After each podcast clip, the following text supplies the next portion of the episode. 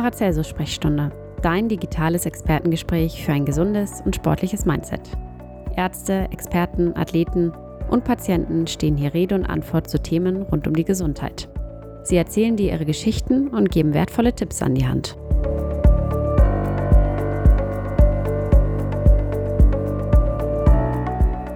Moin zusammen, herzlich willkommen zur Paracelsus Sprechstunde, dem Podcast der Paracelsus Sportmedizin und Prävention.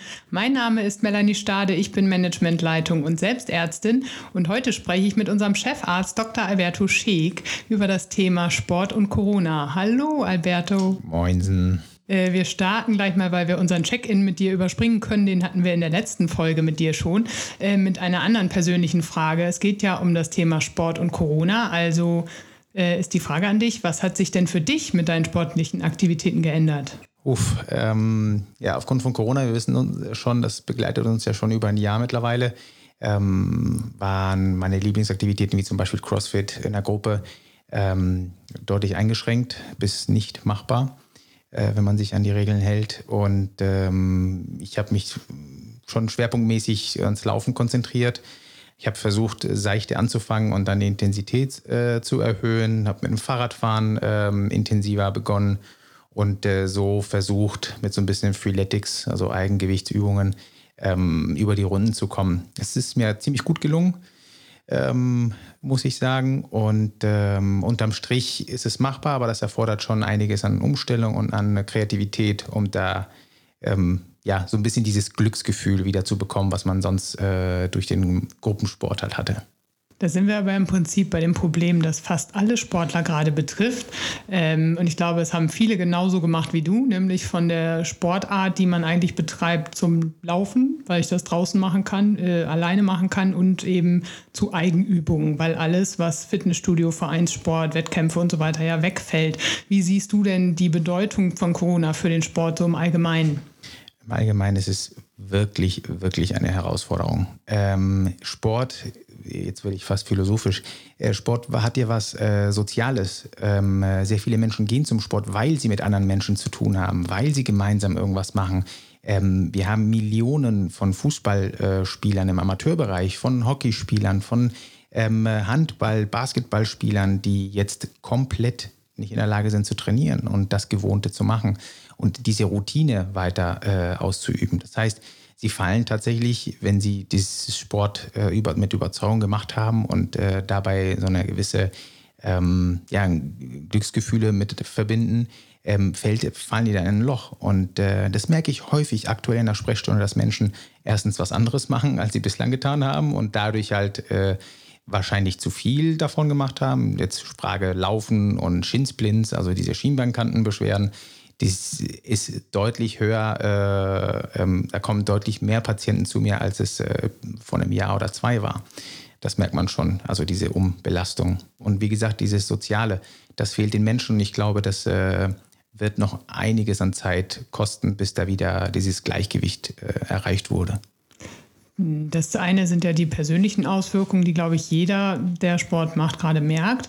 Wir merken aber ja auch bei unseren Kooperationspartnern, also auch bei den Vereinen, ähm, dass das echt eine riesen Herausforderung ist. Das ist natürlich jetzt nichts Neues, aber auch da geht es ja auch einfach um finanzielle ähm, Sorgen und Beschwerden. Ne? Wir haben ähm, einige Kooperationspartner gehabt, die sehr über Vereinsaustritte geklagt haben ähm, und wirklich am Überleben knapsen sozusagen. Ähm, siehst du da irgendwie eine Möglichkeit, was jeder Einzelne tun kann? Ja, als allererstes bitte nicht austreten aus dem Verein. Äh, wir wissen, dass es äh, natürlich eine finanzielle Geschichte auch ist. Ähm, aber da kommen wir wieder ans Soziale. Also wenn ich jetzt zehn Jahre im Verein bin, insbesondere im Sportverein, und äh, aufgrund von Corona jetzt die Mitgliedschaft ähm, ähm, kündige, bedeutet das in der Menge für die Vereine Existenzsorgen. Äh, ja, es gibt Unterstützung vom Land, ähm, aber wenn man so einen Punkt erreicht oder überschreitet, ähm, dann ist es für die Vereine schon wichtig. Die haben Verbindlichkeiten, die müssen Kredite abbezahlen. Das haben wir ja schon bei zwei, drei Kooperationspartnern gesehen, dass die jetzt wirklich jeden, jede Münze umdrehen müssen. Ähm, am Ende ist es ja die langfristige äh, Nummer das Wichtigste. Also was wollen wir langfristig? Wollen wir jetzt jeden Monat einen Euro mehr haben oder ähm, sind wir in der Lage, jetzt ein bisschen ähm, ja, zu schwitzen und äh, langfristig was in unserem Verein bewirken oder die Weiterentwicklung des Vereins ähm, mittragen. Und da bitte ich natürlich alle sportlich aktiven Menschen auch daran zu denken, ähm, diesen Beitrag nochmal zu leisten und versuchen, so gut wie möglich ähm, eine Lösung zu finden, dass man dennoch im Verein bleiben kann. Man kann sicher auch den direkten Weg an die Führung des Vereins suchen, wenn man wirklich Probleme hat. Aber ohne Corona hätte man ja die Probleme nicht. Also nochmal der ganz klare Appell, nicht austreten, in den Vereinen bleiben, unterstützt eure Vereine, ähm, sonst wird es finanziell wirklich schwierig. Keiner von uns weiß, wie lange geht das mit Corona noch weiter. Ähm, Nochmal bezogen auf die, ich sag mal, ambitionierteren Sportler. Also wir haben jetzt gesagt, okay, klar, für die breiten Sportler, wir trainieren nicht mehr sportartspezifisch, wir gehen alle laufen, wir haben bestimmte Symptome durch die andere Belastung. Aber was bedeutet denn Corona für den Leistungssportler? Also äh, die Effekte sind für alle ja eher ungünstig, würde ich sagen. Das wissen wir ja. Man kann aber unterteilen oder es einteilen in den äh, Mannschaftssportler, der halt die ganze Saison lang ein gewisses Niveau äh, aufrechterhält und letztendlich nur eine kurze Winterpause hat und dann geht es weiter im gleichen Niveau.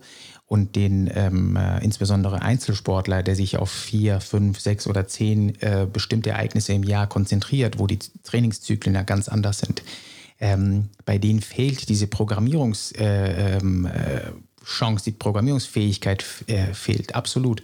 Weil dann wird zum Beispiel eine Meisterschaft gecancelt oder halt verschoben auf einen anderen Termin. Wir sehen es bei Olympia. Alle Olympioniken mussten Training, mussten äh, äh, die Finanzierung des nächsten Jahres irgendwie sicherstellen, die Sponsoring-Gelder ähm, versuchen nochmal aufrechtzuerhalten oder neu zu akquirieren. Ähm, das sind Sachen, die die Qualität, die Leistung total beeinflussen können und auch die Verletzungsanfälligkeit. Und äh, wir sind gespannt, wie sich das entwickelt, weil Verletzungen jetzt, wo man Pause hatte und dann erneut intensiv wieder starten will, wenn man es darf, ähm, nicht außer Acht gehalten werden dürfen. Da müssen wir mit äh, Bedacht umgehen und ähm, einen optimalen Aufbau im Sinne des äh, Sportlehrs mehr als des Sporttests arbeiten. Du hast das ja vorhin schon angesprochen oder angedeutet. Das ist natürlich auch das Problem, ist einfach dieses Thema sportartspezifisches Training. Alle steigen um auf Laufen im Wald und Eigenübung. Wir haben jetzt bei unseren Kooperationspartnern einige sehr kreative Ideen gehabt. Also die Basketballakademie Süd zum Beispiel hat ein Basketball-Online-Camp gemacht. Da mussten äh, die Kids dann ums Haus dribbeln und haben mit Papierkörben äh, Würfe geübt und solche Sachen.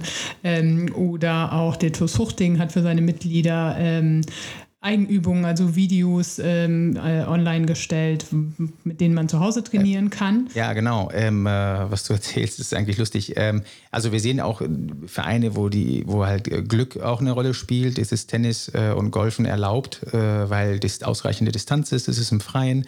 Ähm, dann hat unser Kooperationspartner äh, Club zur Fahr halt auch einen Anstieg an Mitgliedschaften von Leuten, die halt äh, zunehmend jetzt Tennis spielen und golfen und in der Lage sind halt auch im Winter ähm, das äh, zu machen. Und dann haben die die Möglichkeiten ähm, äh, ja, ausgeschöpft und geguckt, wie, wie die es umsetzen können. Und jetzt äh, haben die natürlich auch äh, was daraus äh, gewonnen. Albanesa zum Beispiel erzählt, die trainieren, äh, haben versucht zumindest im Wohnzimmer zu tanzen, über Teams-Training zu machen. Ähm, also es gibt durchaus kreative Ansätze, aber wir sind uns, glaube ich, alle einig, das kann das tatsächliche Training äh, nicht ersetzen. Wo ist denn aus deiner Sicht die größte Gefahr? Also auch dieser Übergang, den wir dann ja hoffentlich demnächst irgendwie haben werden, von der Sportart unspezifischen äh, Trainingsweise wieder rein ins normale Training. Worauf sollte man achten? Ja, also in der, Alltags-, in der alltäglichen Praxis habe ich gemerkt, dass sehr viele Patienten dieses Jahr zu mir gekommen sind und gesagt haben, ja, ich habe aufgehört mit Fitness. Ich habe aufgehört mit dem, was ich getan habe. Ich habe jetzt aufgehört zu schwimmen ähm, und habe Pause gemacht. Und das sind Sachen, die mir am Herzen wehtun, weil ähm, ich bin überzeugter Sportler. Klar gibt es... Ähm, gibt es äh, Phasen, wo man halt weniger macht, aber die vollständige Inaktivität ist für mich kein, kein Heilmittel. Ähm, und da liegt, glaube ich, das größte Problem. Wenn jemand jetzt auf einmal nichts macht, weil äh, McFit oder äh, die CrossFit-Box zu hat, ähm, und dann wieder einsteigt und denkt, äh, er kann wieder loslegen oder sie kann wieder loslegen, so wie sonst auch, ähm, das ist eher ein ungünstiger, ungünstiger Ausgangspunkt. Und da ist äh, mein Appell, am liebsten gar nicht aufhören, sondern äh, bedacht umsteigen auf äh, das, was geht, wie wir jetzt schon wissen, Laufen oder ähm, Freeletics oder Calisthenics, wie man es auch nennt, ähm, und Körpereigenübungen. und dann äh, wie denn die Sportart äh, mit Bedacht äh, beginnen, im Sinne von nicht jeden Tag vier Stunden, sondern gucken, dass man äh, peu à peu die Belastung steigert im, innerhalb von zwei bis vier Wochen und äh, einfach auf seinen Körper horcht, sich auf das Training vorbereitet. Äh, in unserem alten Podcast haben wir schon nochmal ein paar Übungen mit Daniel gehört, die man machen kann als Vorbereitung fürs Training und ähm, dann entsprechend, sobald der Körper das Go gibt, sozusagen, äh, dann die Intensität so steigern, dass man wieder auf 100 Prozent kommt. Aber nicht innerhalb von drei Tagen, sondern eher von einigen Wochen. Genau. Da ist nochmal so ein bisschen die Frage auch da sportartspezifisch. Das heißt aber auch, die Verletzungsgefahr liegt ja in unterschiedlichen Bereichen. Ne? Also die Tänzer haben eine andere Art von Verletzungsgefahr als die Handballer, wenn sie jetzt wieder starten. Können die denn da irgendwie speziell was machen? Gute Frage. So, ich weiß zum Beispiel bei den Tänzern, die haben gesagt, äh, äh, Knöchel, ne, oberes Sprunggelenk und so weiter ist für die, äh, gerade wenn sie das lange nicht gemacht haben, auch da bei denen zum Beispiel die Schuhe, wenn sie lange die Schuhe nicht anhatten ne, und jetzt wieder anfangen und dann äh, äh spezielle Bewegungen machen oder bei den Handballern? Also ist es da mehr die Schulter, ist es da mehr das Knie? Können, sollen sie dann speziell nochmal mehr die Schulter ja, doch, trainieren? Also das mit dem Schuhwerk ist ganz äh, spannend. Ähm, äh, was wir sonst normalerweise trainieren, wenn wir halt äh, Gleichgewichtstraining machen, wir nennen das Propriozeption, also die Orientierung des Körpers im Raum. Ähm, ist es sehr viel mit Stabilität, das machen wir alles barfuß oder halt mit, äh, mit äh, Socken auf äh, instabilen Oberflächen. Aber wenn wir an unsere Tänzer denken, die machen deren Choreografien in Hacken und zwar in High Heels und in der Lage zu sein, diese Spitzenbelastung zu machen nach einem Jahr Pause, das ist natürlich herausfordernd. Ähm, daher erneue ich nochmal die Aussage, nie aufhören so wirklich, also äh, aktiv bleiben, was das angeht, was Stabilität angeht, was äh, Körperkernaktivierung angeht.